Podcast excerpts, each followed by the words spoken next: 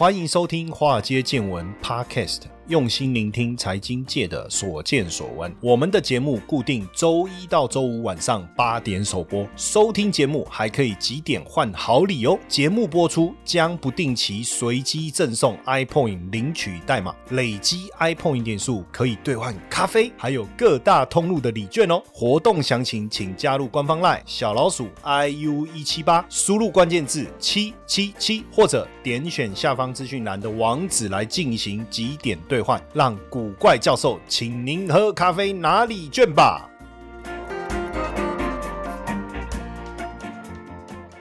大家好，大家晚安，我是古怪教授谢承彦哦。今天有困饱哦哦，声音听起来安尼够饱哦哦，那个要怎么讲？八饼八饼哦哦，中气十足的感觉是不是？哦，对不对？这样听到这种声音，是不是精神都来了？所以早上。对我为什么每次都要讲晚安呢？哦，因为每次我们在录这个节目的时候都是晚上啊，因为白天我就是很忙。像我今天呢，我跟各位讲一下，我今天早上这样一直忙忙忙，然后记者来访问啦，一下问汇率啦，一下问长隆钢铁啦，哦，接着呢，呃，我要去录影哦，那录了，然后今天我又去录那个 WTO 姐妹会，哇，那个你知道都有东西要准备的，我们也不是这哎。你不要看我这个行天空聊到外太空，是不是？我们也不是杀来欧贝软供哎啊，有些东西你也是要先准备一下，是不是哈？所以有时候白天真的比较忙。那今天哎，我觉得最近我的精神体力还不错哦，要不然以前我大概到了要录音的时候，我都有点想睡了。但今天哎，嗯，我觉得我慢慢体力恢复了哦。我们今天来聊什么呢？呃，来跟大家聊一下这个特斯拉。特斯拉有什么好聊？那聊丰田啊，丰田更无聊了。可是不，我跟各位讲，讲到电动车这个领域呢，哎，这两个的对决，我觉得是很好看的。因为特斯拉很像这个新一代的怪兽，然后丰田是呃，突然我想要用一部电影，然后用两个品种来对决，可是我突然之间想不起来要用什么来有有没有电影是这样，就是有一个是霸占这个领域很久的怪兽，然后另外一个是新出来怪兽，两个对决这样，或者是说我们讲那个以前那个有一部那个洛基的电影有没有？他当教练，然后到后来他退休又重出江湖，跟这个新的拳王做对抗，有没有？我觉得有点类似这个概念了，但电影名称我实在记不起来，因为最近最夯的其实是这个独行侠，对不对？有没有去看？哦，这个下一次我们再来聊，不要先今天把它聊完。好，电动车这几年成长的速度非常的快哦。根据国际能源署 IEA 的网站资料，哈，哎，二零一九年是两百二十万辆哦，两百二十万辆电动车，可是二零二一年是六百六十万辆哦，这个成长的速度真的很惊人哦。那因为呢，各个国家不论是呃中国也好，欧盟也好，对电动车有一些补贴，其实很多国家都有针对电动车在做补贴了哈。那所以老牌汽车厂，当然丰田、Toyota 这个应该是全球市占率最高的哈。那它在其实，在去年底的时候就宣布说，呃，四兆日元要投资在电动车，而且呃未来哈就是持续的累积，总要推出三十款。哎，你知道之前其实呃，丰田推电动车，我们讲纯电车哈，它其实是相当保守，它的态度其实相当保守。你如果去看通用汽车，还是看这个福特汽车。福特汽车的那个野马 Mustang 已经有电动车了，你知道吗？哦，其实我讲到这个 Mustang，其实我个人其实很喜欢这个车，我觉得它那个肌肉的线条那种张力，然后那个车子开起来的那种动力感，我觉得是还蛮特别。只是说哦，因为那时候我去。关岛，因为我喜欢这个车，那我就想说去关岛租车的时候，我就特别租这个野马来开，哦，那种感觉很棒，而且敞篷的。那时候回来一直想要买一台，可是就一直犹豫了哈。然后后来呢，有机会开第二次的时候，我发现新车跟大概两三年的车就有落差喽。因为新车开起来很舒服，很很有那种呃，我们讲那种野马的那种张力，可是大概两三年的车就不行。所以话还好，我就没有买这个车，但是我就对野马这种车就是有一点点情怀啦，哈，所以我就特别关注，哎，电动车，也许电动车之后也不错，不一定，对不对？那当然，后来特斯拉出来电动车，哇，那个大幅成长，大家都知道这个故事。可是丰田就一直对纯电车很保守，二零二一年十一月，联合国的气候峰会啊，通用、福特、富豪跟宾士都签了一个零碳排的宣言，他们都同意哦，要在二零四零年之前逐步的停产加油的车子。哇，你你如果以后有开一台那个加油车，哇，那那这不得了，老古董啊，那那个油要去哪里弄啊？但是呢，丰田却拒绝签署这一个宣言，因为他说。啊，签又怎样？二零四零年以前，我要停产化石燃料为动力的车。可是问题是，很多地方都没有迎接好电动车啊。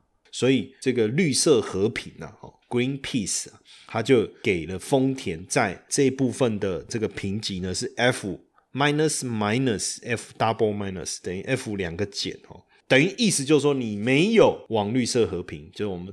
碳排这一块走了哈，那当然丰田他会觉得说，嗯，看看整个状况再来决定。不过车厂之间的竞争、法规的夹击，所以后来当然就开始宣布说要来切入这个电动车。哦，当然我我讲就是环境的使然了，没有办法啊，你各国的一个政策对不对？那现在他们也决定要切入这个电动车，那为什么要认错？为什么要来对决特斯拉？哦，为什么？哦，因为。说真的，如果丰田决定往特斯拉走，那绝对是不得了的转变，对全球的汽车产业来讲，会带来一个很大的突破。毕竟它是全球汽车产业的龙头，每年卖多少车？九百万辆。所以当他们喊出要推出三十款的电动车，然后呢，一年要卖出三百五十万辆，你说对丰田来讲可不可行？能不能做到？绝对可以。所以为什么他会从不屑？到不追不行这样的一个态度，其实也不过在他发表这样的宣言的往前一年，二零二零年的年底，他们在日本汽车制造商协会的年会上，丰田怎么讲？他说电动车的热潮是过度炒作，甚至批评特斯拉说根本没有做出真正的产品。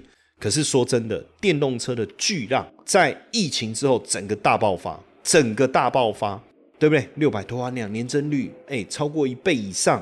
当然，逼着丰田不往这个方向走。除了我们刚才讲市场的变化之外，大幅成长之外，哦，另外一个当然就是法规。福斯呢，二零一九年开始卖电动车，二零二零年的市占率仅次于特斯拉，是全球第二名哦。诶，在这样的情况下，难道丰田看了他受得了吗？最重要的法规是什么？叫做车厂油耗总量管理的法规，它是以每一个车厂为单位。那这个法令呢？欧盟很严格，它规定二零二一年开始，欧盟区的新车排放量不可以超过九十五公克，等于每公升是二十四公里的油耗。那二零二五年，它的排放量再更严格，往下降到八十一公克，所以代表你每加油一公升，你要跑超过三十公里。然后我就看这个数字，我现在在想，我我加油一公升哦，因为我是柴油车嘛。我加油一公升好像可以跑到二十公里，还是十四公，还是我记错？十十四公里以上，我我印象是这样，十四公里，然后高速公路好像可以到二十公里，还是没有通过，还是没有过关所以这个法令其实说真的，确实是对所有的车厂是一个挑战。所以刚开始的时候，我们看丰田其实推出的款式并不多，那为什么到呃，就是去年底它推出了这个？BZ4X 等于过去一直要反电动车的标签彻底的撕掉了，大家恍然大悟了。哦，原来丰田它原来真的想要成为电动车的魔王。为什么？当然，过去丰田对电动车没有兴趣，兴趣缺缺。但是我刚跟各位讲，市场的压力、法规的一个转变，实际上哦。呃，丰田并不是从来没有接触电动车，它非常久以前，一九九二年，我们要认真讲起来的话了。丰田在一九九二年就成立了电动车的开发部门，二零一二年又启动了纯电动车的计划，所以其实应该是低调的在打磨，它并不是说哦，我没有兴趣，我不做，它就完全没有碰，其实不是。一九九二年就设立了 EV 开发部，一九九六年设立了这个 EV Energy，就是电子组的制造商。一九九七年首款混合动力车，我不知道大家有没有印象哈，Prius。而两千年小型的电动车 Econ。二零零二年燃料电池的技术也导入市场。二零零八年的时候设立了电池研究部。到了二零一二年。正式启动纯电动车的计划。二零一四年还有连燃料电池动力车款的发售哈，所以并不是没有。所以现在高调的这个 C Park C Work 哦，在二零二一年开始，所以当然他希望能够弯道超车。二零三零年之后，一年电动车要卖出三百五十辆的目标啊，哇！这样看起来，Lexus 啊要吃下一百万辆哦，所以未来电动车如果要这么多的车辆数，当然款式确实要相当多哦。当然，现在我我觉得不管你接受也好，拒绝也好哈，你可以理解也好，不能理解也好哈，汽车产业就是要进入电动化、智能化的时代，这个已经是大势所趋了哈。呃，你你你，当然你肖像特斯拉，它没有包袱，它进来反正我就横冲直撞，我就做我想做的事情。啊，伯利奇马西亚诺，我得走啊！我就坐电动车，因为燃油车我也切不了啊。哦，而且这个燃传统汽车有它本身根深蒂固的市场结构了，也不是一般新车厂想要切入就能切入了。但是电动车没有这个包袱，对不对？没有这个包袱。可是我们就一直在观察传统汽车到底它的态度是什么。所以你看哦，丰田已经开始产生了焦虑了。其实过去丰田有没有计划要跟特斯拉合作？有。但是后来没有成功，因为两者的想法真的没有办法一致啊。一个是新车厂，一个是老车厂，你觉得怎么可能能够有同样的想法？结果你知道吗？后来这个你当时瞧不起的这个小树苗哦，也没有说瞧不起啊，那个是我自己讲的啦哈。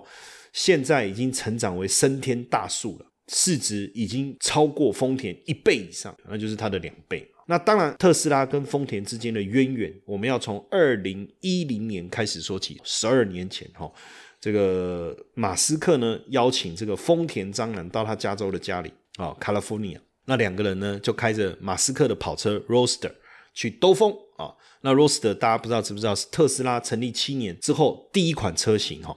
那你去想一下，你成立七年，那我丰田已经成立了七十三年，我推出了多少的车型？你叫我跟你合作啊？你剩下米卡小，对不对？所以丰田当然跟马斯克见面以后，当然他哎，其实我觉得也还是有那个气度啦，因为因为丰田跟特斯拉一拍即合，达了很多协议嘛。丰田也先投了五千万美金买了特投了特斯拉三趴的股份哦，还把。丰田在这个这个呃，他一做这个废弃工厂卖给特斯拉，其实就是后来特斯拉佛里蒙特的超级工厂，也是特斯拉最大的产能基地。所以你看，丰田当时也投了钱，也提供了制造工厂。所以你说想不想合作？当然想。不过丰田当时有没有目的？当然有。当然希望跟特斯拉深度合作的过程中，哎，能不能借由特斯拉的电动车的技术？哦，来开发他们的纯电车市场了。哦，当然确实是这样。那当时丰田跟特斯拉也有合作，推出了纯电动版的 RAV4、RAV4，是不是这样念？好像是哈。之我我我之前看那个那个奶哥啊，哦，就是车界的奶哥，好像是这样念。那当然，两家公司做了第一次的尝试，二零一二年这个车型也有上市。但是销量是远不如预期啦。本来想说三年卖个两千六百辆，哎，我跟你讲，纯电车在那时候当然不容易啊，对不对？好，当然，二零一四年他们想说三年，哦，那结果销售尾声，当然卖的不怎么样。那两个合作当然就宣告结束了，哦，就宣告结束。那丰田也在二零一七年把所有持有的特斯拉的股票，哦，全数的出清。那当然，对外宣称是说，哎呀，战略不同啦。我觉得是代基根本穷难形容他干单，可能我觉得包括做事的风格各方面，连工程师之间的冲突哦。其中有个例子哈，那时候特斯拉希望这个 RAV4 的电动版的配备跟 Roster 使用相同的电子驻车的自动系统，可是丰田他就驳回了。为什么？因为他觉得要用传统的机械式的助动自动。那当然。技术上面的细节我比较不懂哦，但为什么一个是想要电子？其实现在大部分的双 B 的车子其实都是电子驻车制动啊，我不知道大家知不知道，就是它不是手拉车的那种机械式的助动方式哈，都是电子助动。所以这个当然丰田当时的坚持的理由是什么，我也不理解，因为我对车说真的没有那么懂。到后来这个呃丰田的压住的路线呢，呃，我们讲新能源车嘛。你可以纯电车，你可以混合动力车，你可以氢燃料。混合动力的好处是什么？就是我不用依赖充电站对不对？因为确实在过去很长一段时间，你要充电是相当相当的不方便也不便利的。那所以头十年新能源车刚开始的时候，丰田其实没有办法知道最后谁会胜出，是纯电车会胜出，混合动力车会胜出，还是氢燃料电车会胜出？不知道啊。他当然就用他们的优势来去做他们觉得正确的事情。所以其实丰田我们要讲，它是最早去探索新能源车的车企。混合动力车也好，电动车也好，燃料电池车也好，他们其实都有涉猎哦。要不然你看，从过去的历史来看，对不对？是不是这样子？哈，那只是说丰田一直没有把混合动力视为最终的目标，它比较倾向于氢燃料，我觉得也合理啊。哈，因为混合动力绝对是一个过渡的哈。当然，它也握了非常多的专利，别人也望尘莫及。那从混合动力到氢燃料这条道路看起来很顺，那这个混合动力变成。丰田的独角戏，所以其他车企就不想要踏入这一个技术陷阱，呃，所以变成丰田握了混合动力的技术跟氢燃料的专利，他认为他发现了未来，可是其他车企不买单，特斯拉也好，未来汽车也好，小鹏也好，最后选的是什么？纯电车，在新能源车这个领域，纯电车占了八十趴以上，那你混合动力车不到百分之二十，所以谁要玩这一块？所以。后来当然你就看到了，不论是福斯汽车也好，B N W 也好，当然也开始压住电动车哦，也开始压住电动车。所以如果日本企业过去最为被大家拿来谈的例子哦，就是像这个 Nokia，对不对？因为一个行业的巨头最后竟被后起之秀不但竞争，甚至超越，最后被吊打哈。那你看哦，二零零六年手机市场，Nokia 占据整个手机市场份额百分之五十，诶现在 Nokia 在哪里？我不知道大家有没有印象？可能年轻人应该不知道，Nokia 香蕉机是不是？哇，那时候多红啊，对不对？哦，为什么会突然转身这个转变？二零零七年，Joe 布斯乔布斯了哈，他就在苹果的发布会上面，iPad 有没有？你知道 iPad，然后后来 iPhone 有没有？哇，你看看。就干掉 Nokia 了啊，对不对？就苹果市值跟 Nokia 当时来比，你你看怎么比？但是现在最后变成是什么样？Nokia 就消失了。所以如果丰田，我相信他应该有借鉴啊，吼，就是以史为鉴嘛，哦，然后看到这样的一个例子，心里面如果还要坚持这件事情的话，未来会产生什么样的结果？对不对？不过有趣的事情是对特斯拉来讲，它其实它的对手不是丰田，也不是福斯。你说那还有谁？全球数一数二的车厂就是丰田跟福斯啊，这个也很自然的，啊，对不对？大家想到就是特斯拉跟丰田的对决啊，跟福斯的对决啊。但是实际上，特斯拉真正的对手是谁？其实是沙美。大家知道沙美这家公司，他觉得说，只有当特斯拉的市值超越沙美，代表什么意思？新能源、永续能源超越化石燃料。你你可以懂这个逻辑吗？所以一旦特斯拉的市值超越沙美这家公司的时候，代表我们再也不用依赖化石燃料，大概是这个概念吧，哈。所以在这个趋势之下，我们最近也看到了很多讲这一波足底漂亮的这个中国大陆的股市来讲，其实很多中小型股开始串起。那当然，大型股比较没有搭上电动车的这个议题。所以，我们从特斯拉、丰田的发展很清楚，电动车绝对是未来。因为电动车的市占率确实是在中国大陆是最高的。很多知名的品牌，除了特斯拉之外，不论是未来汽车、理想汽车、小鹏汽车，还有更多，还有包括比亚迪等等。哦，那这些其实啊，怎么讲？你你就是要投资，要么中概股啊，要么 A 股啊。不然你没有办法参与啊！哈，那我们也特别来谈一下深中小这个指数哈，因为这里面的几个主要的产业包含了车联网的部分，电动车车联网非常的重要，包含了电动车的概念哦。那电动车里面你要用到的这个人工智慧也好，晶片也好，诶，其实你会发现它都有涵盖在内。就我们举例啊，电动车在中国的霸主是谁？其实是比亚迪哦。还有包括电池的制造龙头赣锋锂业、恩捷股份、中环股份、天赐材料等等，然后包括未来你电动车所要运用到的语音人工智慧的科大讯飞，还是你要用到的晶片设计的紫光国伟，哦，这些都是这个深中小里面的一个成分股。而且我要特别跟大家讲，大家会觉得说啊，特斯拉，特斯拉。可是大家知不知道，其实比亚迪其实是供应特斯拉电池其中一个重要的供应商。而且比亚迪，你看在去年就说今年要跟特斯拉供应刀片电池，对不对？哦，所以真的是不容易哈，不容易。那过去你知道，马斯克曾经也看不起比亚迪，因为比亚迪要成为特斯拉的电池供应商，对不对？电动车的核心是电池，那总算比亚迪的电池算是一个非常重要的核心技术。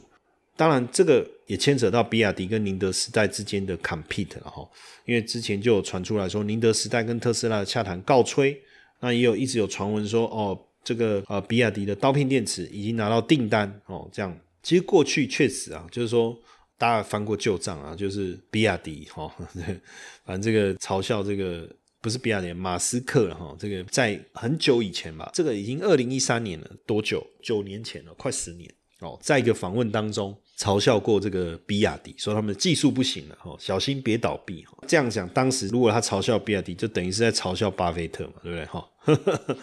所以现在看起来没什么好笑的，哈。那所以这个比亚迪呢，也拿下这个全球新能源车的销量冠军哦。四月份了，那特斯拉哦排第二，但是它的销量是不及比亚迪的一半哦。那当然，因为一方面呢，比亚迪也在扩快速扩张它的这个产品线哦。那所以这样看起来，不管是比亚迪啦，不管是电池啦这些，哎，其实都是非常重要的这个深中小的成分股哦。我们常常在讲哦，股市底部整理一段时间以后啊，如果哦，如果说它要有一个很亮眼的反弹的时候啊，往往是中小型股的表现啊，会强过于大型股。这个其实也是我之前一概的概念，就是说，哎。如果在股市要反弹的时候，我们到底是应该要买大型股还是中小型股？哦，其实我一概的概念就是，股市从底部上来的时候，你一定要把握机会投资这个中小型的股票哦。所以几个大家比较熟悉的 ETF 啊，哦，比如说上证五十啊，哦，沪深三百啊，深一百啊，还是深中小，你如果以波动度的来比较的话，当然越大的股票波动越小。在多头的时候，我们希望的是方向，而不是波动。这个逻辑基本上是可以成立的。但是，当股市从底部上来的时候，波动大好吗？你这个上下的变化比较大，可是就是因为从底部上来，我们要的是那个爆发力哦。所以，如果这样评估起来，我自己的排二题的顺序啦，是深中小优于深一百。哦，深一百优于沪深三百，沪深三百优于上证五十。哦，这个是我自己个人的一个想法，就是如果现在 A 股真的底部有足出来，要往上走的话，毕竟除了这个股本小比较容易拉抬之外，当然也不没有真的小到哪里去了哈。但是跟大型股相比，当然还是有它规模的差异。除了这个点之外，另外一个就是我刚才强调的重点，就是电动车这个领域未来发展的爆发力。哦，所以。如果大家对这个 A 股的投资有兴趣，也认同我刚才讲的电动车发展的这个趋势哦，那或许你可以稍微变换一下你的投资思维哦，从这个上证五十啊、沪深三百这一类的 ETF 转到像深中小这一类。当然，这中间还有一个很重要的关键啊，在买 ETF，其实我个人比较不鼓励，就是说哦低买高卖啊，一直在那边来回操作。那假设我我想要是一段时间的布局。其实我可以分批进场，不一定讲叫定期定额，可能是不定期也不定额。那这个时候，当然你说怎么投比较好？波动大有压回，我买的更便宜，对不对？哦，那未来爆发力出现喷出的时候，你的收益往往又更好。哦，所以这是一个呃简单的一个想法来跟大家分享啊。